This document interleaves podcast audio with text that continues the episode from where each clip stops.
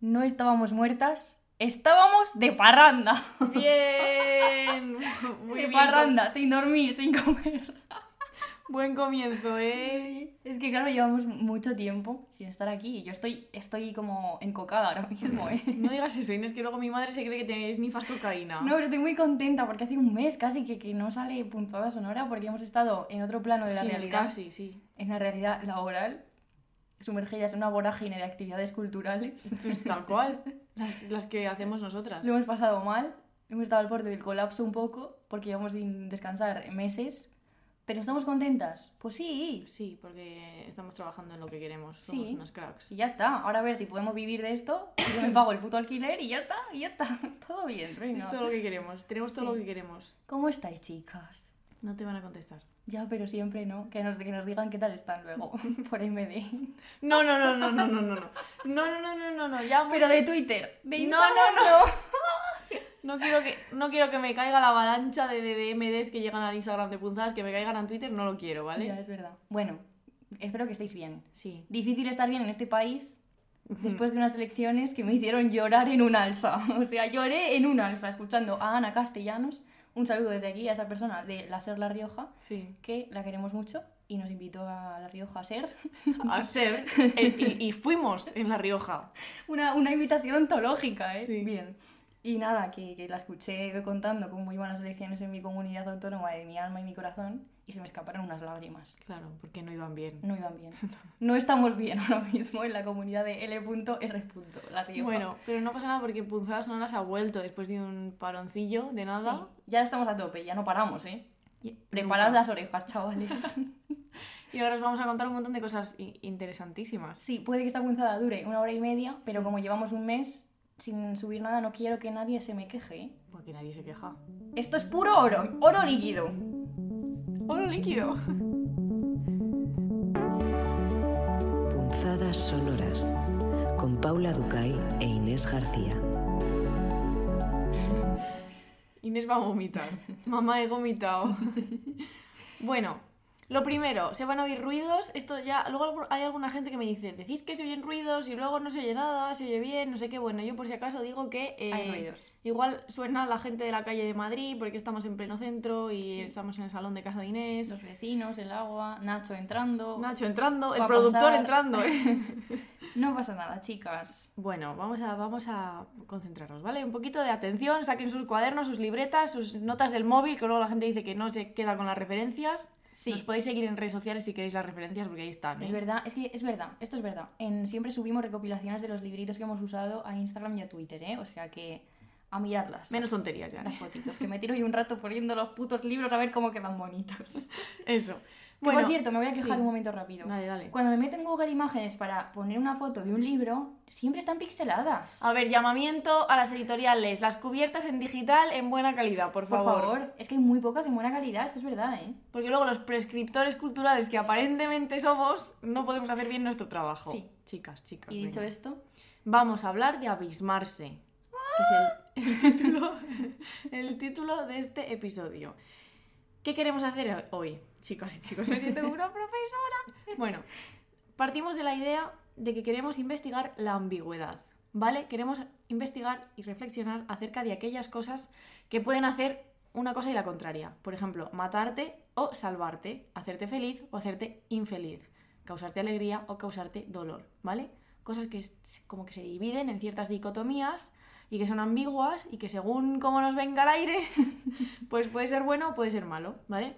Entonces empezamos con Don Bartes, como siempre, de, su- de la manita de nuestro pana, el mejor. que tiene una figura que es abismarse, y él dice que abismarse es un ataque de anonadamiento que se apodera a veces del sujeto amoroso.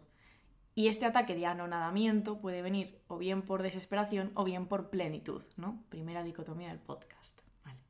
Y dice, herida o felicidad me dan a veces ganas de abismarme. ¿Qué quiere decir esto? Pues muchas cosas. Abismarme, una palabra que me cuesta mucho decir. Pues e- eres podcaster, ¿eh? Trabajas en la radio ya, ¿eh? Abismarme. abismarme, vale. Entonces dice Bartes, por ejemplo, esta mañana en el campo el día es gris y benigno, y entonces sufro. O, otra instancia posible, un día bajo la lluvia esperamos el barco a orillas de un lago y por tanto estoy feliz, ¿no? Está el sufrimiento y la, y la felicidad o la felicidad. Sí, es decir, la explosión del abismo puede venir de una herida, ¿no? Puede ser una catástrofe o de una fusión, de una fusión amorosa, de una felicidad ex- excesiva, como morir juntos de amarnos, ¿no? Dice Bartes. Y voy a citar. Así, a veces, la desdicha o la alegría caen sobre mí sin que sobrevenga ningún tumulto, tampoco ningún pensamiento acariciado, probado, tanteado, como se tantea el agua con el pie, puede regresar. No tiene nada de solemne, ¿no? Aquí vemos de nuevo la desdicha y la alegría, que viene, viene, el abismo viene, ya no sabemos eso. Hay que vivir por encima del abismo. Sí, otra mundo- punzada sonora que hicimos dedicada a este asunto. Eso.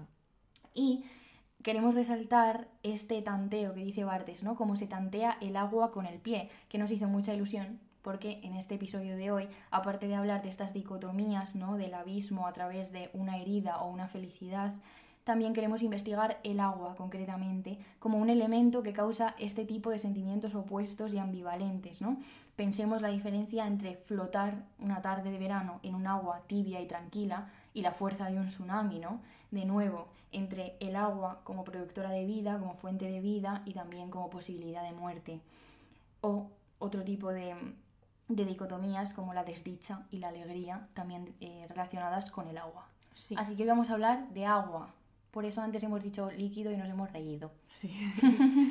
y entonces queremos explicaros qué concepción del agua vamos a manejar, ¿vale? Y, y vamos a hablar de la cultura del agua, que es una cosa muy interesante. Y para ello vamos a traer eh, varias lecturas, algunos libros, algunas novelas, algunos cuentos, algunos artículos, muchas cosas y algunas pelis. Em, y entonces, primer artículo. Lecturas del agua, símbolos, ecocrítica y cultura del agua. La ecocrítica, ¿eh? Ecocrítica. Y el ecocidio también, que es de Eloy Martos Núñez. Mi hermano se llama Eloy. Sí, Buena, Buen apunte. buen apunte. Visto que la gente ya se vaya enterando de los Sí. asuntos.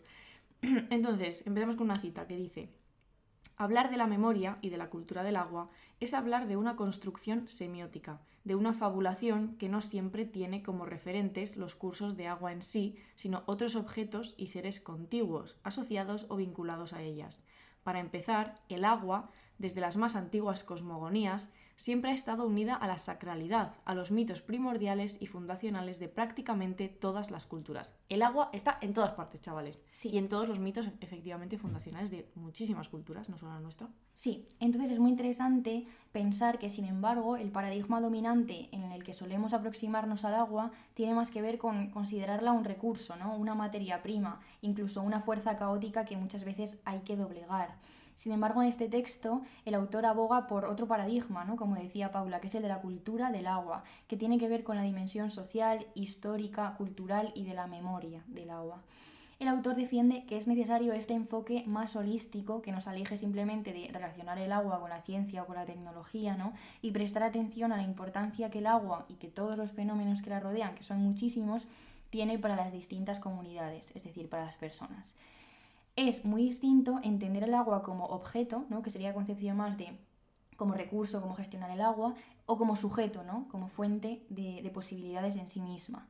Y en el texto se nos diferencia entre la época racionalista, ¿no? que empieza a desvalorizar la naturaleza para considerarla simplemente un almacén de materias primas, ¿no? que esta sería una concepción del agua como objeto, y la concepción anterior, que es muy interesante, eh, que en el artículo, si os interesan estas cuestiones, reflexionan mucho acerca de la poética del agua en la antigua Grecia, por ejemplo, citan muchísimos eh, poetas, y estos consideraban el agua como un alma viva, ¿no? Por eso es fuente de todos estos, estos poemas, ¿no? La importancia poética del agua. Entonces, si la entendemos como sujeto, es posible construir una metodología que nos sirve para articular una mirada ecocrítica. y a Paula le hace la gracia la palabra ecocrítica. Sí. Pero esto es muy, muy interesante porque básicamente para que lo entendamos esto de articular una mirada ecocrítica, el autor sugiere que si consideramos el agua como sujeto y como fuente de muchísimas manifestaciones culturales, sociales e históricas, ¿no? si vamos al colegio y enseñamos a los, a los niños todo lo que tiene que ver con la mítica, las leyendas, em, y todos los imaginarios culturales que rodean al agua, puede ser así más fácil enseñar también el respeto a la gestión sostenible y responsable de recursos hídricos cada vez más escasos. ¿no? Es decir, articular como un discurso que mezcle, digamos, la educación que puede ser ambiental, ¿no? más relacionado con el agua como fuente de vida o biológica o como recurso, pero teniendo como esta idea también del agua más amplia como sujeto y como fuente de otras muchísimas cosas. En el texto también se recogen muchos, eh, muchas leyendas míticas de España acerca del agua, como la de Doña Urraca en Castilla, de una fuente, que me gustó muchísimo. Entonces, todo esto, ¿no? Como dar una formación más amplia del agua. Em, Además, había una idea que me gustó muchísimo que decía que el agua desborda fronteras y localismos, ¿no? que es una manera también de aproximarnos, el agua va y viene por todo el mundo, ¿no? y hay, hay míticas del agua y leyendas del agua y construcciones acerca del agua en lugares tan distintos y tan diversos, pero que todos pueden ser unidos por un hilo conductor que sea justamente ¿no? Hmm. Eh, este elemento. Sí.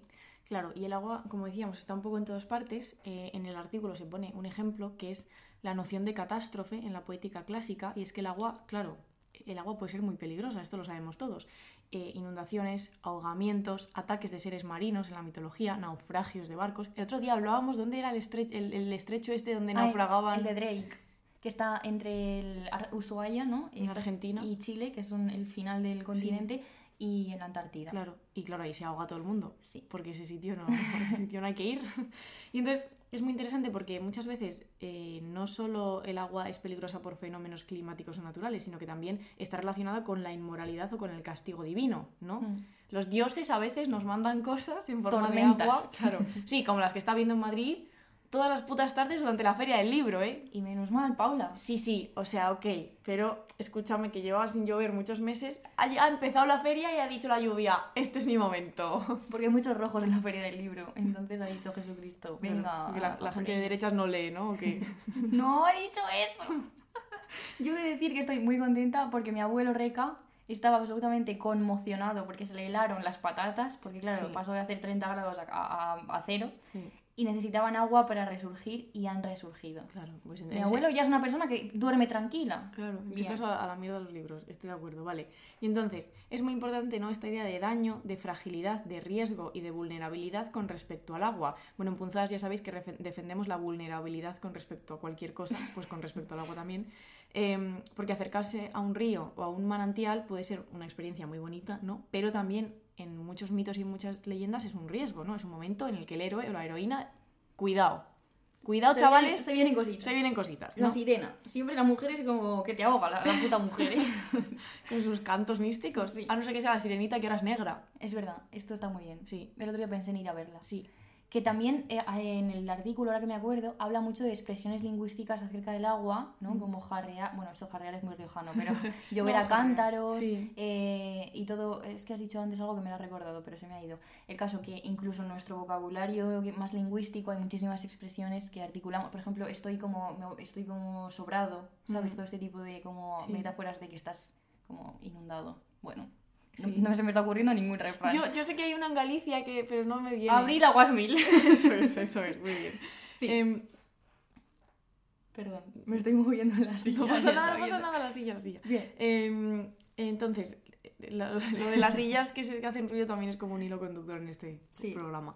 Entonces, la conclusión un poco del artículo es la necesidad de articular mm, precisamente un enfoque más holístico. A mí lo de holístico me suena como a yoga, pero no, holístico es más. Sí, ya lo sé, lo sé. holístico en el que el agua pues, se entiende como un contenedor o como un vehículo de creencias y no solo como un recurso que tenemos que gestionar, etcétera, ¿no? Y entonces, una cita del artículo dice: El agua es a menudo el hilo al cual se ensartan los otros elementos de la vida es el hilo en este collar de cuentas. Y también nos acordábamos, pensando en el agua, en la película El agua de Elena López Riera, que es un mm, ejemplo eh, brutal para todo esto que estamos contando. Para ilustrar este artículo, ¿no? Cómo ella se centra a través de un formato que mezcla. Bueno, es que no queremos ahondar mucho porque en otra punzada sonora, en la de Primavera, puede ser, hablamos de esta película más detenidamente, pero vamos, que ella hace un formato documental para recoger justamente los mitos que hay acerca del agua en una comunidad concreta, en una comunidad eh, en la que mayoritariamente son mujeres las que están incluidas por este, por este tipo de imaginario, y es una peli chulísima que recomendamos un montón. Vale, entonces eh, vamos a leer una cita del artículo este y cerramos con esto. Y luego viene Platón, ¿eh? Viene el señor. Pleito. Corriendo. Está bien aquí. Bueno, dice. En pocas palabras, los cuentos, los mitos, las leyendas, las fábulas son ese cesto trenzado con la experiencia colectiva y los anhelos de la humanidad, es decir, son su memoria poética, y esto es particularmente cierto en el caso de la cultura del agua, en la cual los simbolismos son muy acusados y se refieren a múltiples ámbitos de la experiencia humana, desde la relación con la fertilidad y el nacimiento hacia su equiparación al inframundo. No en vano, el Hades está circundado por ríos, lagunas y símbolos asociados a la cultura del agua, como el barquero Caronte. Tenemos un amigo que se llama Carón. Es verdad, lo estaba pensando, tío, lo estaba Sí. pensando en este mismo momento. Sí. Y ahora Entonces, claro, se vienen cositas. Recogiendo esta cita de- del artículo de Martos sobre el Hades ¿no? y sobre esos ríos que lo rodean, vamos a hablar de Fedón, que es el- uno de los artículos de Platón. Diálogos. Joder, de artículos, perdón. No, Uno de es- los papers de Platón. ya ves, ¿eh? me imaginaba a Platón con su, con su Mac, chiqui, chiqui, chiqui, mandando, poniendo citas en APA. Y diciendo, ay, ¿qué, qué, qué pongo de las palabras estas que se ponen después del abstract? Las keywords, ¿eh? Pepita, ¿me traduces el, abstract? Esto es una cosa que a veces la, la gente me pide. Normal. Que Yo te lo pediría, Paula. Sí. Bueno, em, perdón, los diálogos de Platón, que esto cualquier persona que haya estudiado filosofía, pues... Bueno, que se relajen esas personas, ¿eh? Las que han estudiado filosofía. ¿Por qué? Que no te vayan a decir nada por decir artículos, Paula, y no diálogos. Que Hombre. los filósofos eh, H. punto, es decir, hombres. Vamos a ver, a mí nadie me puede decir nada porque yo soy la borde del podcast, ¿vale? Porque alguien tiene que hacer este papel y yo estoy muy cómoda en este papel, entonces no, porque les meto un puñetazo. Y entonces, bueno, es el... El, decir artículo otra vez, el diálogo que, que trata el alma, ¿no? que es un tema pues, muy de los filósofos griegos en su momento, y el contexto del, del puto Diálogo. diálogo son los últimos días de Sócrates antes de ser ejecutado. Porque a Sócrates lo matan. ¿Por qué? Porque corrompe a la juventud. Corrompe. No se puede corromper a la juventud. Mm. Tendríamos que envenenar a Pascal también, te digo. Madre mía. Por corromper a la juventud también en TikTok, Paula. No, Ah, no vale. estoy diciendo que yo lo vaya a hacer con mis No, propias tú no manos. lo vas a hacer. Digo como sociedad. Pero si sucede. Cuando la democracia está en peligro hay que hacer algo. Vale. No en el- como en el caso de Sócrates, que fue injustamente. ¿vale? Es verdad, vale. Bien, sigamos. Y entonces, hay una parte de- del diálogo en la que se cuenta el viaje al más allá, ¿no? Se cuenta cómo es. Es una descripción de la geografía del otro mundo, es una especie de relato mítico, obviamente. Y entonces, vamos a hablar de nuestra alma. ¿Tenemos alma? Sí. A ver, yo creo que no, ¿vale? Pero creo, creo que todos, todos aquí sabemos que no, pero vamos a hacer como que sí. Sí, Bueno, alguna gente sí. Mer pensará que sí. es verdad. Pues a luego tiene que- a Mer. A Jesucristo, claro, el alma, así, andando con sus patitas. bueno, entonces, nuestra alma es inmortal y necesita atención, ¿no? En plan, eh, tenemos que atenderla en el tiempo que llamamos vivir y en el resto del tiempo también, en la muerte y en el viaje al Hades, porque ese es- el viaje es un periplo, ¿eh? El viaje ahora os lo vamos a contar. Entonces, en el diálogo se habla de cómo es ese camino que conduce al Hades. No es un camino sencillo, no es un camino único, o sea, hay varios y se necesitan guías, tiene muchas bifurcaciones, muchas encrucijadas y depende del tipo de vida que haya tenido la persona, pues va por un camino u otro. Nos estamos riendo porque es Me está dando risa. ¿eh? Vienen los Madre chistes, mía. vale. Entonces, en, en el diálogo se hace una descripción de la Tierra y después se habla de las, cavi- de las cavidades y de, lo- de los lugares más profundos y dice, todos estos, estos lugares, están conectados entre sí bajo tierra en muchos puntos y por orificios a veces más estrechos y otros más anchos, y tienen conductos por donde fluye agua abundante de unos a otros como en, los vasos comunicantes. Incluso hay bajo tierra, tierra ríos perennes de incontable grandeza, tanto de aguas calientes como frías. Y entonces dice que hay una sima extraordinariamente mayor que las demás, que atraviesa la tierra entera, y aquí cita a Homero, porque Homero dice, muy lejos, por donde está bajo tierra el abismo más profundo, el tártaro, hacia este abismo confluyen todos los ríos y desde este de nuevo refluyen. Y de nuevo aquí esta idea de que los ríos confluyen, ¿no? que es una cosa, y luego refluyen, que es como la contraria, pero sucede todo como en el mismo río y en el mismo agua, o la misma agua. Y siempre la posibilidad del abismo. Es que siempre está el abismo, ¿eh? No hay que caer, pero está ahí. Nos gusta el abismo, ¿eh? Nos Sí. gusta el abismo como concepto. Ya lo he inter- como que lo he interiorizado en mi, en mi geografía del afecto. Ah, muy bien, claro. Vale, entonces nos dice Platón que, bueno, Platón, Sócrates, pero bueno, en fin, nos dice alguien que hay muchas corrientes, pero destacan cuatro. La primera es Aqueronte, que llega hasta la laguna Aque- Aquerusiade, y allí van a parar la mayoría de las almas de los difuntos para estar un rato. Ahí están un rato, ¿vale? Y luego está otra corriente que se llama Piriflegetonte, lo he dicho bien, ¿eh? Piriflegetonte, Sí, sí. que son torrentes de lava. Y luego está el Estigio, que es la laguna Estigia, ¿no? Sí. Que todos aquí conocemos. Las cosas suceden entonces así. Los difuntos, los difuntos, se me va un ataque de risa, llegan a la región donde les conduce su daimon, que para quien no lo sepa, lo del daimon es el guía, que en, los textos, bueno, en, en Sócrates en general esto sale mucho. Y son juzgados por haber vivido o no piadosamente. Entonces, hay dos posibilidades. Una, haber vivido moderadamente, ¿no? En este caso hay embarcaciones, entonces tú llegas a la laguna en un barco y allí estás un rato nadando tranquilamente, no muy estresado, como purificándote y pagas las penas de tus delitos, pero como hemos vivido moderadamente, los delitos son, yo qué sé, haber reciclado mal un día, ¿sabes? Que te equivocas y tiras el puto tetrabrica al este Sí. azul y en realidad va al amarillo, bueno, pues nadas ahí un poco y entonces eres absuelto y recibes honores. Luego está la opción 2, que es que, que han cometido sacrilegios, asesinatos o crímenes. En este caso no hay como una nadación eh, tranquila, ¿no? sino que se les arroja al tártaro y de ahí no salen. O sea, no vuelven a la tierra, ¿vale? Pasan allí un año entero, me gusta esto lo de, este, el meme de Paquita Salas de 7, ¿sabes? es como 7, bueno, pues están Pues allí 12 un año meses. entero, ¿sí? Y después depende de si han cometido crímete- crímenes, joder, no sé decir crímenes ahora, crímenes en general o han matado a sus padres, porque es- estos son dos cosas distintas, ¿no? Claro. Si has cometido crímenes en general, vas a un río, si has matado a tus padres, vas a otro río. La sentencia, esto me gusta muchísimo, en estos ríos tú estás arrastrado por, por corrientes en el tártaro y entonces estás llamando y gritando a quienes has matado o has ofendido para poder salir del flujo del agua. Esto es un poco, una persona pataleando en un río, gritando e intentando convencer a quienes has dañado injustamente, para que esto saber si te perdonan. Claro. Y en esto En tendrías que caso- gritar un montón de nombres. En ¿eh? mi caso, que no sé nadar encima, yo pediría perdón como una zorra para, que me echaran un cacharro de esos redondos naranjas. Tía. Un flotador. Hombre, porque imagínate en el tártaro este con lo- el priplegenón. Eso es una movida. ¿Qué pasa, sin embargo? Que los buenos, los que no han cometido crímenes ni matado a sus padres, que esto no hay que hacerlo, se liberan de estas regiones del interior de la Tierra y ascienden a la superficie, dice Platón, para llegar a la morada pura y establecerse sobre la Tierra. Aquí hay un matiz que nos ha parecido interesante decir, ¿no? Para que la gente, como nosotras somos influencers de la filosofía, Joder. queremos deciros a todos que dice Platón que los que se han purificado en el ejercicio de la filosofía, es decir, Paula Ducay e Inés García, viven, y voy a citar, completamente sin cuerpos para todo el porvenir y van a parar a moradas aún más bellas. Esto significa dos cosas, Paula. Te las voy- te las voy a explicar. La primera cosa que significa es vivir sin cuerpo Sí. que yo que sudo como una cerda y siempre digo, ojalá no tener cuerpo y ser una bruma, esto yo lo he dicho Sí, mucho. muchas veces. Y la segunda, a- a- vamos a ir a moradas aún más bellas. Esto significa casoplón. Esto significa ser una bruma, una bruma y significa casoplón. Chavales, hay que ejercer la filosofía. Porque te dan una Hay que- casa, ¿eh? sí. Te dan un chalet como el de Pablo Iglesias, no, mejor. Tal cual. Entonces, teniendo esto en cuenta, nos dice Platón que es preciso participar de la virtud y la prudencia.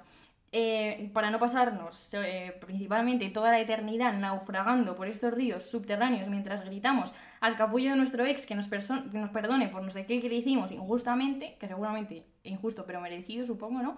Y entonces es importante como la prudencia, la justicia, el valor, la libertad y la verdad para tener un buen viaje al Hades en una embarcación de primera clase, en un crucero de esos que anuncia la Shakira en la tele. Tía, yo no me entero de que Shakira anuncie cruceros, yo no ¿No sé. había anunciado un tiempo de los, de los cruceros estos blancos gigantes? Ay, no sé, no sé. Bueno, consejo concreto que voy a darles yo a esta gente. Adelante. No votar a la derecha el 23 de julio, aunque esta gente tiene yates. Esto hay que considerarlo, es verdad. Esta gente va a llegar a la laguna Estigia y van a tener un yate. Pero luego viene una orca que hemos visto en Twitter, una hora y una orca que se llama Gladys que les va empujando. Está, muy- está Gladys en el Pero también hay yates, o sea, esto, eh, el Hades, según yo he entendido en el diálogo, es un Hades democrático, en el sentido de que si tú no tienes un yate pero te has portado bien, te ponen una embarcación. Claro, Y en que la paga el Estado. Claro, claro, hay, hay embarcaciones públicas. Claro. Los yates son embarcaciones privadas. Entonces, no pasa nada, no hay que aspirar a tener yates, de verdad. No hace falta. No, Se la puede verdad es que vivir no. bien. Sí, sin yate. Entonces vamos a evitar los yates y vamos a evitar votar al PP el 23 de julio.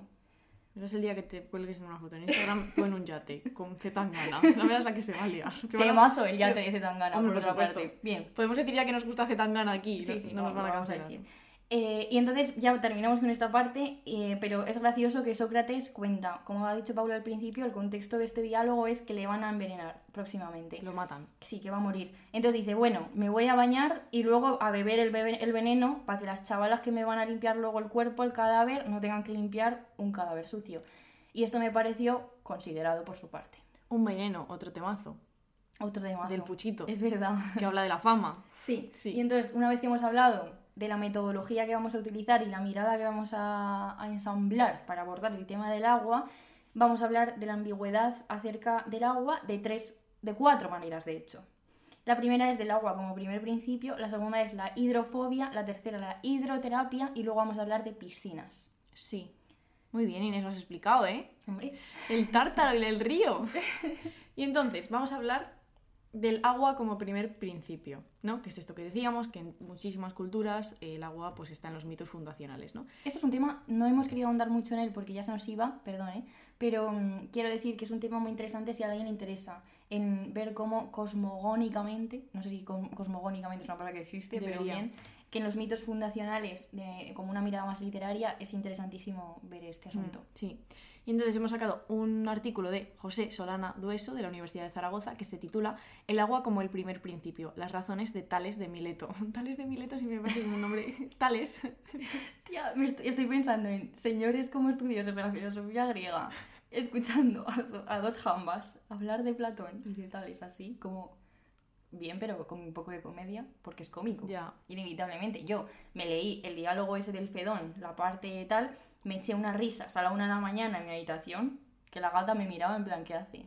Es que la filosofía hay que vivirla así. Si no, no, sé, no, hay, no hay manera, ¿eh? Sí, No lo aguanto, tío. viva la comedia. Eso, por supuesto, Bueno, siempre. tales. Tales de Mileto. Entonces, em, es interesante pensar en estas tesis de Tales si hablamos de la potencialidad o de la fuerza que puede tener el- agua, porque él sostenía que el agua es el principio o la materia prima originaria de la que han surgido todas las realidades que componen el universo. ¿no?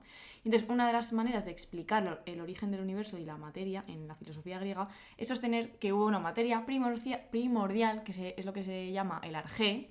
Este es un concepto también como de primera de carrera. Esto nos entró en un examen, ¿eh?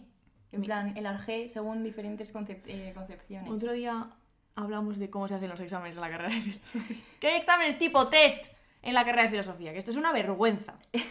Voy a seguir. Este no, este de filosofía griega no, pero el de medieval fue tipo test. El de medieval. Sí, el de M. Punto, el profesor que se apellida M. Punto. Bueno, ya sé quién dice, si yo De también era mi. Pero y en de religiones. También. Había- Bueno, venga. Entonces, Tales decía que el arjé era el agua, Anaximandro, por ejemplo, decía que era el apeirón. ¿Qué significa esto? Tía, la Peyron, que sí, además este tuvo mucho éxito. Tuvo mucho éxito el apeiro. Es que de verdad me siento. Vuelvo a tener. Bueno, yo no tenía 18 años cuando estudié filosofía, tenía más, pues soy una zorra y me cambio de carrera, pero bueno. Y bueno, Anaxímenes decía que, que todo viene del aire. Entonces, bueno, estos son como las wings, tío, es que. Cada uno con su movida, ¿eh? Como, como Jinhei o Janli o como se llamaba. Y bueno, da igual, da igual. Bueno, entonces. Voy, voy, sigo, sigo, si no. Entonces tal les dice, el agua es el elemento primordial, de ahí surge toda la realidad.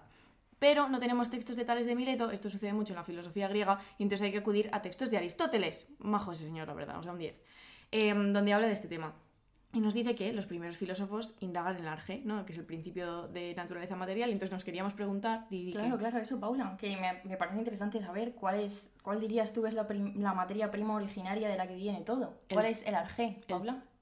El arge no, mi arge, Tu arjé, el té, el té. el tuyo es más gracioso. Ya, yo pensé en el detergente. ¿El qué, En el detergente. Concretamente de la marca A. Punto, que nos podía patrocinar este podcast, entonces no lo voy Sí, a decir. claro. Eh, y, em, anuncio para el podcast. Chicas, comprad detergente. No, chicas, no. Yo, el, en plan, el, detergente A. Punto como, como arjé. Bueno, no vamos a patrocinar cosas para que las chicas limpien. No, pero que lo puede usar también todo el mundo. El puto ese que se lo puede beber. ¡Ah! Voy a patrocinar el suicidio patrocinado por punzadas. Venga. No, es que siempre he pensado, Sí, no verdad, sé qué os parece esto, chicas, pero y chicos, que, mm, que, que se me encantaría como un chupito con sabor a detergente. Porque me encanta. el Pero te gusta el olor. Ya, Luego pero- no sabe bien. Eso es como la comida de gato, Pero ¿eh? un chupito ¿Has que probado alguna huela- vez la comida de gato? No, pero un chupito que huela a detergente, pero que no sepa a detergente. Claro, y que... Que sepa tequifresi, por ejemplo. Ay, qué asco, te está demasiado dulce. Bueno, ¿Cómo no has probado nunca la comida de gato? Tía, pues porque estoy bien de la cabeza. Bueno, pues entonces no voy a contar que yo he probado la comida de gato porque es que. O de perro, no me acuerdo. Porque es que huele bien. Y pero luego está mala. Pero huele bien. Huele bien. Bueno, Bien. tira, tira millas. Como decía Paula, no podemos saber exactamente cómo explicaba esta tesis Tales, ¿no? Pero es interesante que Aristóteles sostiene que la fundamentaba aludiendo a fenómenos que podían observarse en el mundo, ¿no? Razones de carácter biológico. Que aquí recuerdo que tuvimos varias clases del paso del mito al logos, la fundación de la filosofía y todos estos asuntos, como el rechazo de las explicaciones más míticas para pasar a explicaciones más de orden empírico que podrían ser precientíficas o como queramos llamarlo. Entonces, las razones de carácter biológico que podía aludir tales para, para explicar por qué el agua era la G eran, por ejemplo, que el alimento es siempre húmedo, como la comida de la gata, como la comida que al parecer Paula prueba cuando yo estoy en el baño, A ver. Luego, las semillas de todas las cosas son de naturaleza húmeda. Los cadáveres también son húmedos, ¿no? ¿Por Y qué te luego saltas se el chiste secan. de la semilla? Porque ya estamos haciendo demasiados chistes. Entonces, la- eh, otra de las consecuencias, que esto me parece chulísimo, de la prioridad ontológica del agua es que la Tierra flota como el agua. O sea, mierda, lo- ya lo he jodido. Que la Tierra flota sobre el agua, como una madera o un navío. ¿No? Imaginemos la, que es una tesis, que está bien, la Tierra flotando como, Pero no flota. como un navío. No, No. pero bueno, es una de las consecuencias Pero es que igual la gente se va a pensar que piensas que flotan. Bueno, los terraplanistas y los hidro... Hidroplanistas también. hidroplanistas, pues un saludo. Vale. Y entonces, ahora pasamos a hablar de la hidrofobia, ¿no? Con, a partir de un artículo, que no un diálogo, de Jorge Lebrero, de la Universidad de Valladolid, de nuevo un señor que escribe un artículo y, y aquí están punzadas citando, que se titula Hidrofobia medieval, miedos y peligros vinculados al agua en la literatura castellana del siglo XV. Un buen siglo. ¿Tú crees? Las hijas de Felipe tendrán la respuesta. Son de ese siglo. Que por cierto, mm, el domingo Ya. 4 de junio. Quieres decir- hijas de quieres decir Felipe, mañana. Sí. Están en el Palacio de la Prensa haciendo un directo que va a ser buenísimo. Y no podemos Y ir. no podemos Y ir. nos da pena, ¿eh? Tenemos trabajo. Sí. Pero bueno, vamos a contaros lo que dice Lebrero. Eh, él se aleja un poco de esta comprensión del agua desde la óptica mm, en la que la solemos tratar, que es el, el agua para el disfrute, el agua para gestionar, emplear, escasez, etcétera, etcétera, o sea, el agua como recurso. Y entonces le interesa investigar la construcción cultural que las personas del medievo tenían acerca del agua. Y cita a un señor, pone en el guion, un señor llamado Guriet. Gurievich, que podría ser un buen título de una novela que se publicaría, por ejemplo, en libros del asteroide o algo así, ¿sabes? Como que le es verdad, un señor llamado. Es un. Tía, escribe un cuento de esto. Bueno, que me presenten al señor primero, ¿no? Y entonces, lo que defiende es que es justamente en la Edad Media, en el momento en el que las personas empiezan a levantar barreras con una natu- naturaleza que antes consideraba, perdón, Sí, es levantar barreras contra una naturaleza que antes que se consideraba que estaba unida a las ah, personas. o sea, unida al individuo, Sí. claro, y entonces Se empiezan a levantar barreras contra ella. se separa el individuo y el entorno, vale. Y entonces, ¿qué pasa? Que la naturaleza puede despertar en las personas sentimientos encontrados, ¿no? Como decíamos al principio del episodio, admiración o sometimiento. Tú puedes admirar, eh, yo que sé, una tormenta, pero luego te cae un rayo. Eh, atracción o rechazo, ¿no? También es importante eh, recalcar, como hacemos todo el rato aquí, que somos dependientes de la naturaleza, que, mm, los seres humanos exi- existamos en un plano independiente a ella. Y el agua es un buen ejemplo de todo esto, porque el ser humano siempre ha tenido como cierta actitud de respeto hacia el agua, porque eh, eso, porque puede producir muchísimos daños, ¿no? Tormentas, inundaciones, envenenamiento de aguas para el consumo, que siempre son como historias muy trágicas, eh, el océano y el mar cuando está en- enfurecido, pues cuidado con eso. Cuidado con la peña, me hace siempre mucha gracia los vídeos de turistas que se acercan a un a un mirador Ay, al lado, a las rocas y luego les cae todo el torre porque parecen gilipollas, ¿sabes? No saben que el agua... Es que hay que tener cuidado con eso. Bueno, no vamos a hablar de gente eh, manejando situaciones con agua mal, porque últimamente con las inundaciones que ha habido en el sur de este nuestro país, ha habido vídeos de ciertas personas portando carritos de bebé por una calle absolutamente inundada y, y volcar el carrito, que bueno. En fin, no diré yo cómo educar a los hijos, ni cómo cuidar a los hijos, porque yo no soy nadie para decir eso. Pero a lo mejor no es la mejor decisión. Bien. No, ya está. El autor del artículo comen- eh, comenta que esta posibilidad destructiva del agua aparece de hecho en la propia cosmovisión cristiana, ¿no? Tenemos el diluvio universal como método que elige Dios para castigar a la humanidad. Entonces es muy interesante estudiar, y esto se hace en el artículo, si os interesa particularmente este tema, nosotras no hemos querido ahondar en, en los ejemplos concretos, pero es un análisis, o sea, un análisis de textos concretos bastante interesantes de esta hidrofobia ¿no? como figura literaria. Concretamente, las fuentes que consultan están muy vinculadas a la literatura de viajes Y eh, más allá de estos ejemplos concretos, nos, nos gustaría como que quedara clara esta distinción, ¿no? que es un poco la- lo que vertebra mm, la punzada de hoy, que es la distinción entre las aguas claras, buenas, ricas, milagrosas, ¿no? esos jardines paradisiacos, las riberas fluviales, las canalizaciones de las ciudades, las fuentes, y sin embargo, este dorso lúgubre, que cito al autor, muy explotado en la cultura escrita como objeto o escenario del desastre, de la destrucción y del pecado. El pecado, ¿eh? El pecado, Un asunto. un asunto. Yo no tengo eso. Y Sí. una vez estudiada esta hidrofobia, queremos pasar a lo contrario un poco, ¿no? que es la hidroterapia, Sí. a través de un libro cuya compiladora es Eva Youth, la mejor persona del planeta Tierra, que es que, bueno, no escribe, pero eso, organiza este libro que se llama Capitalismo, Consumo y Autenticidad. Y uno de los primeros textos es todo incluido menos el estrés, la producción de relax en sedes del Club Med junto al mar de Yara Wenger a la luz. Sí. Cuéntanos. Pues Paula. este capítulo de Yara habla de la forma en que los centros turísticos junto al mar son, bueno, toda una industria ¿no? dedicada a producir la experiencia de la relajación. Es decir, que pretende explorar la forma en la que el turismo se encarga de producir experiencias emocionales concretas. Y lo llama, bueno, el emodity de la relajación. Emodity es un concepto de Bayuz en el que se junta, bueno, es que una intersección entre la emoción y, y el commodity, ¿no? Y una, como una experiencia, un producto. Em, y entonces es interesante reparar en la distinción entre ocio y trabajo, ¿no? En plan, tú vas, te estás trabajando todo el año como un puto cerdo, o como un tiburón, o como lo que quieras, y luego hay como ciertos espacios de tiempo acotados para que tú vayas y te relajes y se supone que- consumas, y consumas, por supuesto, consumas el relax, ¿no? Y Entonces, en la regularización del tiempo industrial, pues divide, ¿no? Eh, par- eh, se parte el tiempo y hay dos esferas. Entonces, esas dos esferas, ¿no? De ocio y trabajo, tienen repertorios emocionales diferentes. Entonces, mitigar la precariedad, el carácter desagradable de- del trabajo eh, para que los trabajadores descansen y aspiren a una vida mejor cuando no están trabajando. Pero bueno, todo esto es eh, la democratización ¿no? de las vacaciones que, que parte del siglo XIX. Y luego también está el tema de la constitución de relax como una experiencia emocional, ¿no? ¿Esto cuándo se da? Cuando vas al spa. ¿Sabéis que este proyecto que estáis escuchando, este, este podcast ya de renombre internacional, empezó, todo empezó con una carta en Substack, en nuestra newsletter, Citando este texto. donde hablábamos Mm, de una experiencia que tuvo Inés en un spa. Sí, todo viene de ahí. Es nuestro arjé.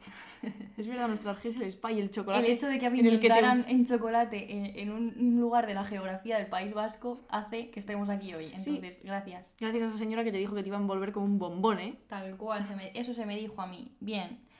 Mientras llevaba un tanga transparente como única, como una prenda, única prenda de ropa en ese momento. Mm. Entonces, es muy interesante como la autora cuenta que em, se empezaron a comercializar ciertos lugares bajo la etiqueta de saludables, ¿no? Playas soleadas, el aire libre, las montañas, que esto se ve súper bien en la montaña mágica, por ejemplo. Y en Europa, en el siglo XIX, se tenía una gran confianza en estas propiedades curativas, ¿no? de, estas formas naturales y concretamente del agua. De hecho, había incluso un estudio científico de la hidroterapia como un campo dentro de la medicina. Luego, en la primera mitad del siglo XX, los avances científicos hicieron que se dejara de confiar en este tipo de terapia y hubo que darle una vuelta, ¿no? Ya no se podía decir quizá que tenía propiedades curativas o que ayudaba a, curar enfermedades, entonces se, se plantea la posibilidad de que sí que pudiera hacer sentir mejor a personas que están bien, ¿no? Hacer sentir mejor a personas que están sanas. Es decir, aquí surge la idea del negocio del bienestar. Y a esto, a esta idea, se añade un mensaje psicoterapéutico concreto, que es que todos individualmente podemos regular nuestras emociones. Es decir, que si estamos mal, que si estamos cansados, podemos elegir tener unas vacaciones semiterapéuticas, ¿no? que consistan en respirar un rato. Muy importante siempre lo de individualmente. Sí, esto en el, si os interesa este tema, en el capítulo se explora mucho esta, esta idea, ¿no? Bueno, todas estas ideas y también como los cambios espaciales, ¿no? Entre salir de la ciudad eh, ya es salir de, de lo que tienes ahí y de todo el, el estrés y de todas las propiedades, aquí se me ocurre Simmel, ¿no? Cuando Mm. habla de la urbe, eh, negativas de la ciudad, como pueden ser la rapidez, la contaminación, el ruido, el hecho de alejarte de este espacio ya hace que, que sea posible un bienestar eh, distinto. Y queríamos acabar con una cita un poco larga, pero que es muy, muy chula de este capítulo, que tengo que leer yo. Es que siempre me las encasquetas. Voy. Muchas personas experimentan ansiedad, aburrimiento o degradación en su lugar de trabajo. Muchas buscan alivio en las vacaciones, pero la autenticidad de la experiencia emocional no significa que debamos aceptarla como la solución correcta y adecuada para sus sufrimientos. La aceptación general del ciclo trabajo, vacaciones, trabajo o estrés, relajación, estrés es una expresión de la tendencia de la industria psicológica a reconciliar algunos aspectos problemáticos de la sociedad capitalista. En este sentido, el consejo profesional de salir de vacaciones para relajarse no solo ayuda a la industria del turismo, sino que preserva el orden social, que al mismo tiempo es visto como el origen de la enfermedad. Y esta cita tan larga simplemente quiere decir que quizá no nos sirve con estar cinco días machacados a cambio de un sueldo que no te permite casi vivir y en un estado de, bueno, Ansiedad. un estado de ansiedad permanente, el hecho de que tengas dos días en el fin de semana no, o sea, no te va a quitar de todo eso que estás sufriendo. Quizá hay que darle una vuelta y el problema sea más bien estructural, ¿no? O sistémico, de los trabajos llenos de precariedad. Estuvimos hablando también cuando preparábamos el guion del libro de, de eh, No seas tú mismo, ¿no? Mm. De los trabajadores flexibles y, bueno, de todas las cosas maravillosas que se habla ahí. Pero vamos, no es, que las, no es que descansar y las vacaciones estén mal en sí mismas, pero no son la solución al sistema laboral y, y en general de mierda que tenemos. Muy bien. ¿Vale? Muy bien, Inés. Ala, a votar bien. ¿Cuántas veces lo he dicho ya esto? No sé, unas cuantas ya, ¿eh? Bien. Y ahora vamos a hablar de un intento del ser humano de contención del el agua, ¿no? De ponerle límites a esa fuerza para nuestro disfrute. Es decir, vamos a hablar de piscinas. vamos a hablar de piscinas a través de un libro que se llama Piscinosofía, de Anabel Vázquez, que está editado en Libros del Cao. Un beso pase para nuestros panitas desde ahí que nos lo mandaron. Y trabaja ahí la, la- la mejor persona de la Unión Europea, ¿eh? ¿Quién? Lucía. Alberto. ¿Quién? Bueno, Vale. Entonces, eh, nos mandaron el libro, ¿no? Que es un libro que analiza diversas piscinas alrededor de todo el mundo y explora la relación de las piscinas con la autora, que está obsesionada con las piscinas, por eso ha escrito un libro sobre ellas. Eh, y, y Vázquez dice, en la sociedad occidental es fácil tener un recuerdo ligado a una piscina. Y es verdad, es verdad. ¿Qué recuerdos tenemos nosotras ligados a piscinas? Inés, voy yo primero o vas tú primero. tú primero. Bueno, no me gustaban las fiestas que se organizaban en mi piscina de pequeña cuando yo era una niña, porque yo siempre he sido una niña que ha vivido en urbanizaciones con piscina. ¿Vale? Lo voy a decir ya. Que no me tire nadie tomates. Voy a hacer un inciso. Sí. Quizá hay gente a la que le parezca raro que no hemos metido en este podcast La España de las piscinas de Jorge Dion y López, que es el libro que yo más he recomendado en mi vida. ¿Por qué no lo hemos hecho? Justamente por esto, porque he dado tanto la vara Sí. que ya es suficiente. Pero recomiendo a todo el mundo que de verdad lo lea porque es un librazo. Sí. Hemos estado con él presentando su nuevo libro que es El malestar de las ciudades, que además tenemos un club de lectura en, en junio, Eso, a ver si venís a los clubs de lectura de junio que me tenéis harta ya, ¿eh? que además va a venir Va a venir Jorge. un ratito a hablar con nosotras de- del libro, así que de verdad si queréis venir a hablar de estas cosas, encantadas. 10 euros. Entonces, yo viví, he vivido siempre en Pau. Paus. Que es de lo que hablaba Que Jorge recientemente me enteré de lo que eran. Sí, que son la España de las piscinas. las urbanizaciones. Y entonces, en mi primer PAU, en mi PAU número uno, había una puta piscina. Además, una piscina como en plan de tamaño casi olímpico. Era excesivamente grande para, lo, para lo, lo- no sé, lo- el tamaño habitual de las piscinas de urbanizaciones en ese sitio. Y estaba llena de niños y a mí no me gustaba porque había que hacer como juegos asquerosos como meter la cabeza en agua y luego meter la cabeza en una harina para coger manzanas o algo así. Tía. Es que no me acuerdo bien, pero había juegos como de, ¿sabes? Si tú metías la cabeza y, todos los niños de la urbanización también habían metido la cabeza y esto estaba lleno de babas y yo, yo decía, ¿pero por qué estoy haciendo esto pudiendo leer? ¿Sabes? Yo era esa niña, ¿no? Y entonces, eh, no sé, era muy perturbador. Y luego también la piscina tenía como unos vestuarios y entonces todas las niñas de la urbanización se cambiaban de bañador cuando ya estaba mojado, te ponías el bañador seco porque si no te ibas a resfriar. la infección de orina. ¿eh? Ah, es, Es verdad, la infección de orina, es verdad, ¿eh? Jiji, jiji. Jiji, jiji, la infección de orina. Yo tuve infecciones de orina, claro, cuando era niña. Sería de eso, de que, de que no me quería quitar el bañador mojado. Sería de eso, ¿eh? Bueno. Pues yo no me quería capear delante de la gente porque yo era una niña pudorosa. Entonces me bajaba y me decía, voy a mear y ya de paso me cambio. O sea, es como una mentira y, y- y todo el mundo sabía que yo lo que quería era no enseñar una teta en- en- en- que no tenía ni tengo, pero igual. Me encanta que has elevado el tono de la voz como 6 decibelios No, para siento. contar esta parte. Perdón, perdón. Bueno, Bueno. mi experiencia con las piscinas, yo lo único que puedo decir es que mi tío Robert siempre me ha llamado la mea piscinas porque yo me meo en las piscinas. Vale, yo me veía en las piscinas siempre. Mm. De hecho, había relatos míticos que sugerían en la que en la piscina de Arnedillo, si te meabas, se iluminaba el pis Sí. para que no lo hiciéramos. Y yo hacía comprobaciones de veía que era una farsa y decía, a mear. Porque tú estás en la piscina metido y vas a ir al baño. Esto es Ya. que no sé. Pero yo creo que todo el mundo se mea en las piscinas. Sí, claro, un poquito. y en el ¿Tú mar. también te meas en la piscina, Paula? No te pega nada, ¿eh? Mm, No, no. Es que no voy. A nadie me va a invitar a su piscina. A la mía no, ya no puedes venir. ya. Luego no voy, no voy. Es que no me gusta excesivamente Ya. la piscina, ¿eh? Yo, esto es lo segundo que iba a decir, es que nunca, eh, siempre me, me he sentido muy incómoda en las piscinas, primero porque no sé nadar, no sé tirarme de la cabeza, no sé hacer el pino, no sé hacer volteretas, no sé nada yo en el ámbito En acuático. realidad sí sabes nadar, ¿eh? Que la última vez que fuimos Sé a, una- a un cierto sitio que no vamos a decir para que no vaya todo el mundo, que hay en tu pueblo, fuimos y había una pareja de, de, de euskaldunes o algo así. Y estaba ahí Irati o como coño se llamaba, Izaskun, y que te quiso enseñar a nadar porque ella era No. profesora de natación. No, pero pasó que yo tengo un churro en Arnedillo para ir a, a mi poza de confianza. Y yo me tumbo en el churro patas arriba para no tocar el suelo porque me da cosa. Y esa persona pensó que yo- lo que yo quería es que ella me enseñara a nadar, ¿vale? Pero no, bueno. Pero el caso es que siempre me he sentido como muy incómoda en las piscinas por si se te sale de repente como un pelo de su sitio, una teta, ¿sabes? Solo estoy cómoda si me pongo una camiseta como larga encima, pero en bañador, muy incómoda. Bueno. Vamos a recomendar el último ciberlocutorio que es sobre los cuerpos. Es verdad. Bien, entonces en este libro, Piscinosofía, se habla también de la historia de las piscinas, ¿no? Y nos cuenta la autora que la primera se construye en el actual Pakistán, en una ciudad llamada Tía. Mohenjo-Daro. Mucho. es que además en- fuimos a la presentación, que fue muy chula porque fue en el Hotel Emperador, En la que está en piscina Gran Vía, hotel, sí. y estuvimos en la piscina y tal, y dijo muchas veces esta frase. Es que no sé si fue Mohenjo-Daro o Mohenjo-Daro. da igual. Da igual. Lo buscáis. Entonces se utilizaba para rituales purificadores, ¿no? El agua como elemento purificador, que quizá tiene algo que ver con la hidroterapia, ¿no? Mm. Primitiva de la que hablábamos antes. Que por cierto, se considera que es la primera ciudad planificada de la historia, ¿no? O sea que se pensó y se dibujó antes de construirla. Después, eh, los romanos construyeron más piscinas como parte de las termas, de los baños públicos, ¿no? Y el nombre de piscina procede de la antigua Roma, de unos, estancos, unos estanques perdón, llamados piscinae. Esto es una declinación, ¿eh? Que, es, que yo sé latín Inés sabe latín, sí. que se encontraban en algunas casas y que servían como estanque o para nadar.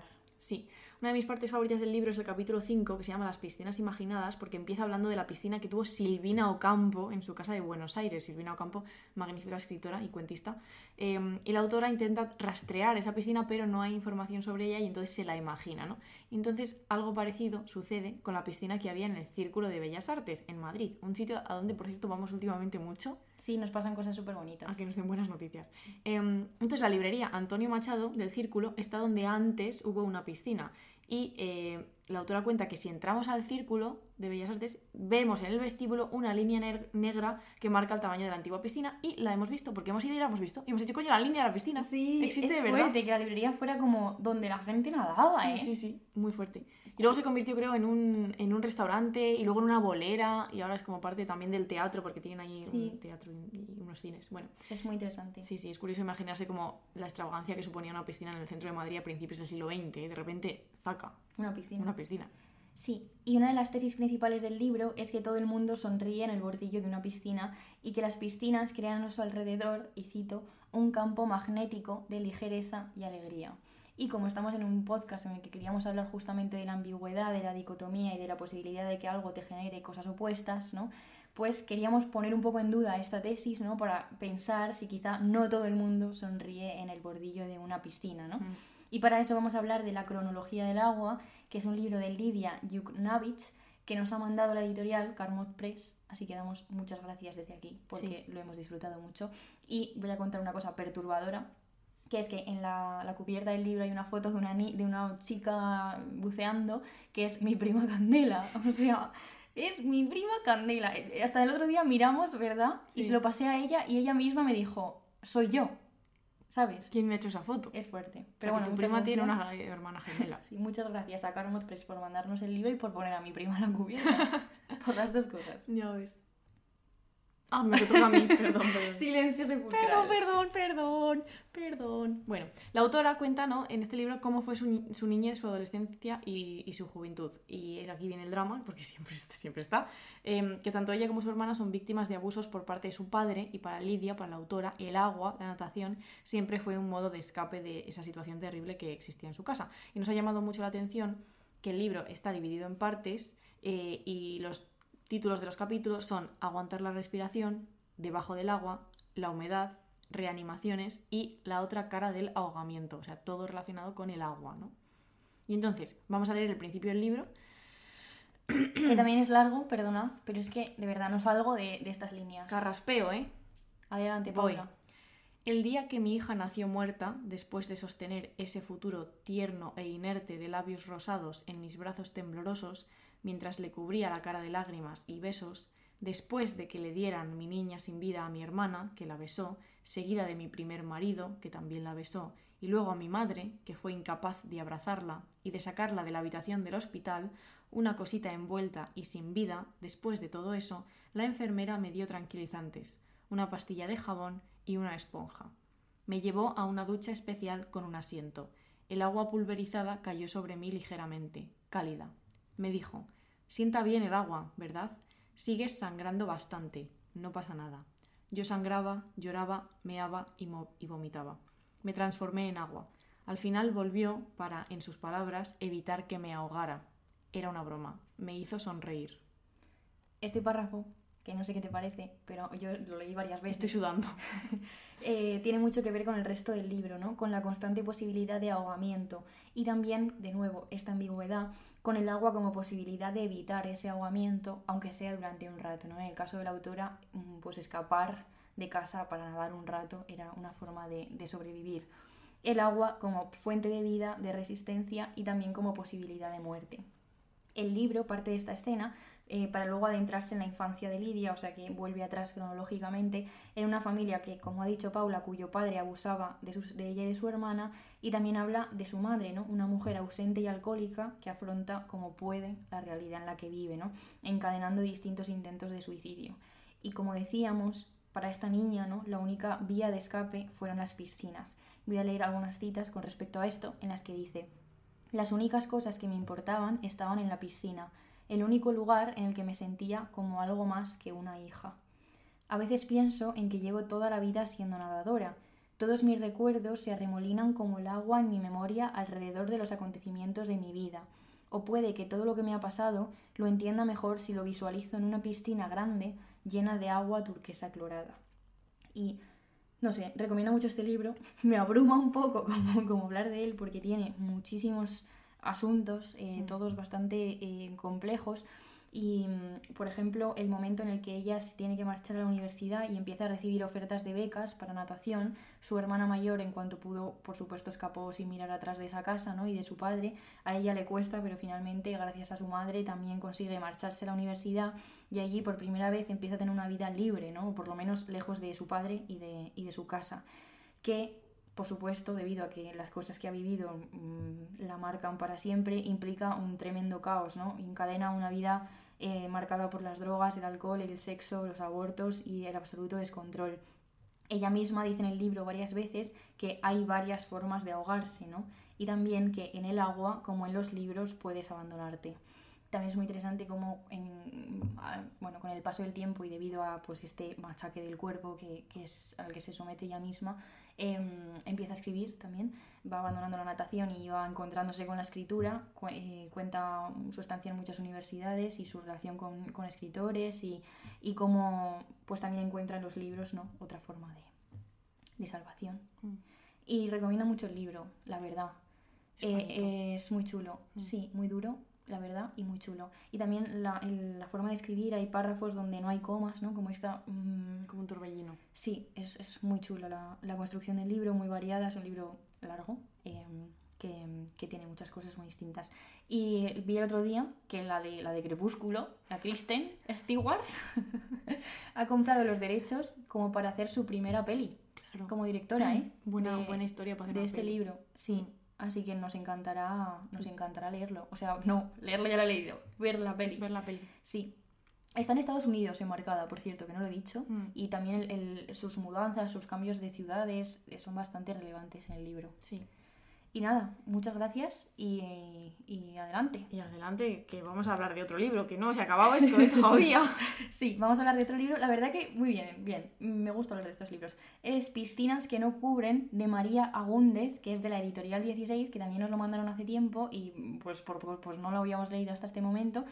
Y habla de María, que es una niña que se muda a Menorca con sus padres a una casa llamada El Calipso, que ella misma nos dice que parece una pecera y que tiene una piscina en forma de cacahuete, desde la que se ve el mar. A lo largo del libro vamos descubriendo el ambiente de la ciudad que habita María, ¿no? de su Menorca, podríamos decir, con personajes y lugares muy peculiares, como su cuidadora, que es una ex monja llamada Jerónima, que es muy chulo porque ella se pasa medio libro como intentando poder llamarla abuela, porque sus abuelos están muy ausentes, y ella siempre dice que no hasta que al final le dice que sí, y entonces le dice, ah, es que no sé cómo es abuela en, en menorquín. Abu- abu- es que es muy chulo, pero no lo voy a decir porque no me lo voy a inventar, ¿vale? Entonces nos cuentan que eh, un verano Jerónima, la monja, estaba harta de pasar calor y entonces construye una piscina para que las monjas puedan darse baños refrescantes. Entonces esto a la madre superiora no le gusta nada y le dijo, aquí no hemos venido a nadar. ¿Y qué hace? La envía a Palencia, le dice, allá no vas a pasar calor, tranquila, como castigo. Y entonces por eso que se escapa y vuelve a Menorca y por eso ya es ex monja, ¿no? Mm. Pero más allá, o sea, este personaje es fascinante, pero hay muchos personajes fascinantes y el libro está lleno de piscinas, de baños, de guiris, de fantas, de agua, de noches frías y cálidas, ¿no? Y es un agradable paseo por una infancia que ya se está acabando para dar paso a, a la adolescencia. Es un libro que además los, los digamos, son capitulitos como de tres hojas como mucho, de tres páginas, y, y me he divertido un montón, la verdad. Necesitaba como una lectura así, Sí, como sí. agradable y además como llena de, no sé, está es- como escrita desde la voz de una niña, ¿no? Y Mm. como llena de inocencia y, y también es muy gracioso, en plan, tiene unos vecinos del Opus y se tiene que comprar un bañador como de cuerpo entero para ir con ellos al barco, ¿sabes? No sé, como que me gusta. A veces la mucho. gente nos, nos pregunta que si no conocemos libros en plan así como más ligeros, porque Pues parece que so- solo leemos dramones, pero mira aquí Este ser. libro es un muy buen libro para leer así cuando necesitas algo En la playa, ¿eh? ¿No? en la playa, en. Menorca concretamente. Pues todos a Menorca leer el libro y si vais a otra playa también podéis. Sí, y me gustó mucho también, lo voy a decir, em, que este libro refleja muy bien Menorca en verano, cómo es una ciudad muy mercantilizada, ¿no? Mm. Que aquí me, me lo leí a la vez que el malestar de las ciudades, entonces Sí. estaba muy cruzado, cómo todo está preparado para los turistas, ¿no? Y cómo en invierno se convierte en, un- en un mundo totalmente diferente, y la llegada del verano y de la invasión. Esto está también como contexto y es Mm. muy, muy chulo. Y al final del libro, la madre de María se queda embarazada, ¿no? que esto es un spoiler un poco, pero bueno, yo qué sé, y dice, María, se acabó ser hija única, ahora habrá otra persona bañándose conmigo en la piscina. Claro. Que es una cosa chulísima. Piscinas que no cubren, de María Agúndez, que luego la gente dice que no se entera. De Editorial 16. Sí. Un abrazo a Alejandro, Que hemos estado hoy con él en la feria. En la feria del libro. Eh, bueno, y ahora queríamos traeros algunas mm, cosas de la tele y de las pantallas. eh, algunas, por ejemplo, eh, películas. Tío, no sé hablar. En plan, películas, diálogos, artículos. Todas estas palabras, tío. Bueno, películas que nos ha recomendado nuestro amigo Alain, que sabe mucho de cine, eh, y nos ha comentado distintos ejemplos de piscinas que aparecen en películas, ¿no? Y que aunque al principio son lugares agradables, ¿no? Acaban siendo el escenario de cosas bastante siniestras. Entonces nos ha recomendado La piscina De, de Jacques Deray. no, en de realidad, Erai. No sé cómo se dice esto. Jacques Deray. Em, Cegados por el sol de Luca Guadagnino, que a ti te gusta. Call me by your name. Yes. O La piscina de eh, François Ozon. Sí, y es muy interesante porque nos comentaba esto, ¿no? Como que a veces simplemente es el escenario como para que un matrimonio esté pues en una piscina, ¿no? Con Mm. esta visión agradable y lúdica y de repente empieza a haber relaciones de celos, ¿no? Y de repente la gente se mata entre ella. Como en The White Lotus. Tal cual, ¿eh? Que es un ejemplo muy bueno también de esta como de esta... mm, Sería un- una serie muy buena para pensar eh, en paralelo con el texto que hemos citado de la, la compilación de Bayouth, ¿no? Mm. Como es un ejemplo ideal, estos complejos de lujo, ¿no? Al borde Sí. del mar, como lugares para el bienestar. Y sin embargo, este, justo podría resumir The White Lotus este podcast, ¿no? Sí. El, el- el reverso oscuro. Los oscuro que te matan. Porque los, Te matan literal. Es que los ricos, ¿sí? Sí, Bueno. no están bien. Eh, entonces, bueno, no podemos hacer un episodio sobre piscinas y sobre agua sin mencionar el cuento El nadador de John Cheever. Que también hay una peli. que también hay una peli que nos gusta mucho, eh, que se publica en julio de 1964 en The New Yorker, y que cuenta la historia de Neddy Merrill, ¿no? un hombre que decide volver a su casa tras una fiesta atravesando el barrio de los suburbios donde vive nadando de piscina en piscina. ¿no? Entonces en cada una, pues, uy, perdón, y va encontrándose con amigos, con vecinos, y bueno, poco a poco nos damos cuenta de que las cosas no están del todo bien para Neddy. No vamos a hablar más del nadador porque es un cuento muy famoso, y si queréis lo leéis, y si no, pues no. Están todos los cuentos de John Cheever en un ejemplar que está editado en Literatura Random House, que es un tochaco, pero si os gusta leer cuentos, pues esos son buenos Genial. cuentos para leer, la verdad. Sí. Y ahora queríamos ir un poco más allá ¿no? de estas lecturas del agua, eh, con un delirio acerca de las relaciones Esto es mi culpa. que, que ha surgido en la cabeza de la persona más lista de España. Llevamos es una hora. Paula Ducay. Llevamos una hora de pod. Pero llevamos un mes sin grabar. Igual no lo contamos. No, sí, sí. Esta gente va a estar contenta. Eh, Seguimos con una frase de Bruce Lee. Dila. Be water, my friend. Muy bien. Es decir, para mi madre, sé como el agua, amigo.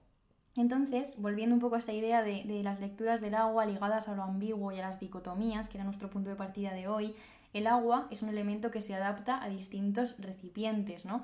Las personas de agua, personas resilientes. Esto puede ser un eslogan barato como de autoayuda, pero también nos puede hacer pensar, ¿no? En el equilibrio entre adaptarse a las situaciones y saber imponer tus límites, tanto en el amor como con los amigos, como en el trabajo. Entonces, en la sociedad y el sistema económico actual se premia justamente como, bueno, de hecho, claro, lo de Bauman, todo este, la- lo líquido, No he ¿no? querido meterlo porque la gente ya, Ya. se lo sabe, creo. Bueno, pero lo, lo citamos. Se premia mucho la, justo, ¿no? La flexibilidad. Entonces podríamos pensar en el agua como un elemento flexible. Se buscan trabajadores flexibles, trabajadores líquidos y sobre todo gente que no se queje. Aquí otra vez Eudalz Sí. con No seas tú mismo. Hay que quejarse, ¿eh? Sí. Podemos leer el agua justamente como un elemento que no se queja, que se adapta al camino. Que de- esto depende. Un momento, que voy a hablar de valles. Em, el Valle del Cidacos, Paula, que tú Claro, sabes pues que es que lo pone aquí también. ya, ya, pero, pero... mira, mira. El Valle del Cidacos, ¿vale? Nace en el Oncala, en el Prado de las Abejas, en mi río, el Cidacos. Y entonces va bajando y el Valle Alto tiene que trabajar mucho el río.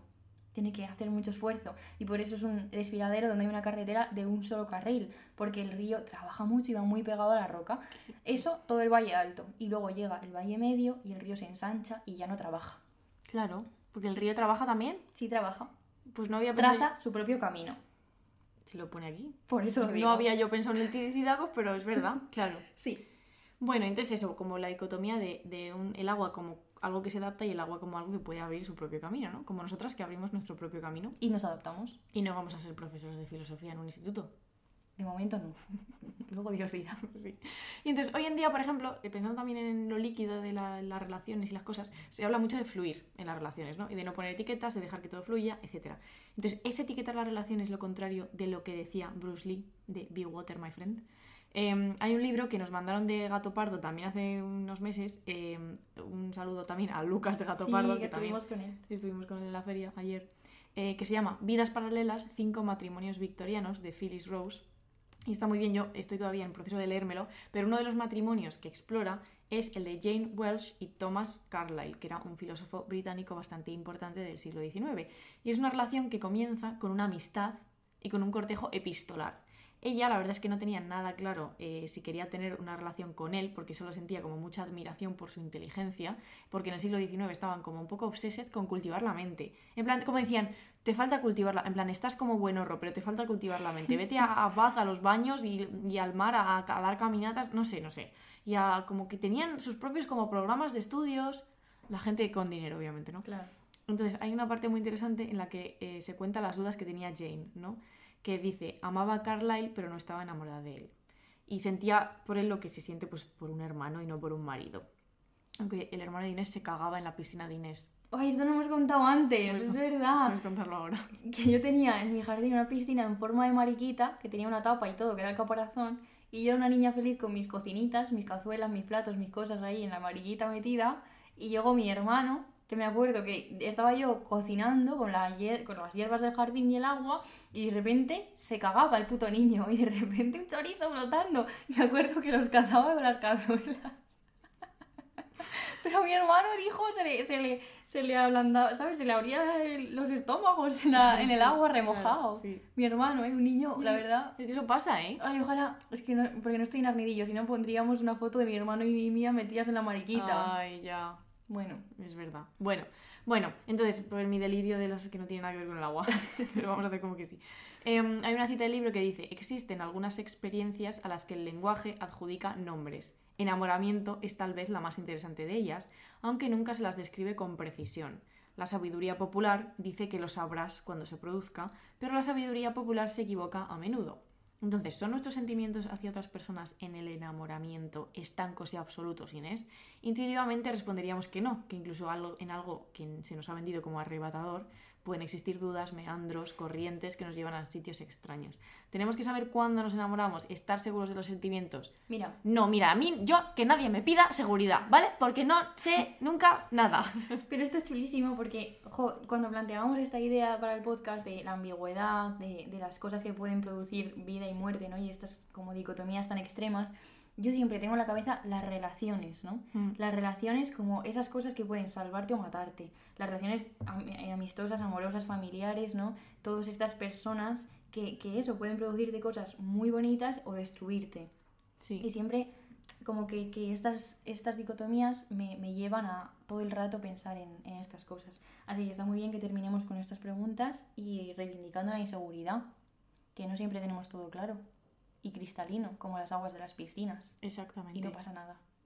Está todo bien. Sí. Todo está bien. La canción de Alice. Ni, ni, ni, que les den al curro, al estrés, la de el alquiler. Mira, mira, esa canción es Te despiertas un verano Claro. y no tienes resaca. Una, una mañana de verano y no Has tienes dormido resaca. nueve horas, es verano. Y no tienes Resaca. Así que nosotras estamos deseando que sea verano, Joder. levantarnos a las 9 y no tener resaca. Estamos deseando descansar y también estamos deseando eh, estar en una piscina sin ahogarnos. Eso estaría Ya bastante, está, sí, eso no. estaría ya está. bien. Nos vamos. Estar en una piscina sin ahogarnos. Esa es el- la frase final, ya está, no vamos a decir nada. Chavales, Nada. venga, a tomar por culo A ya. un momento, esto está yendo muy abrupto. Que nada, que, que un beso, que estamos muy contentas de volver a, a escucharnos, o bueno, a que nos escuchéis, porque nosotros no escuchamos a nadie. Adiós, chicas. Adiós, a Que, que ya no vamos a volver a estar un mes de parranda, no, No. estábamos muertas, estábamos muriendo. Bueno, a ver, sí, en agosto. en agosto, pero que quiero decir que dentro de dos semanas nos volvemos a escuchar Sí. y en julio también. Y que os queremos un montón. Os queremos, panitas. Muchas gracias, por cierto, vamos a decir a toda la gente que en la Feria del Libro nos hemos encontrado y han sido súper amables y súper cariñosos con nosotras. Sí. Nos hace una cantidad de ilusión ingente. ¿Cuándo nos van a pedir selfies? Y autógrafos. Bueno, Paula, tampoco, tampoco hace falta eso. Yo creo que me digan, hola, chica. Selfie, No, que ¿sabes? luego salgo mal. Así que nada, venga, chavales. Besazos, ¿eh? Venga, un beso, adiós.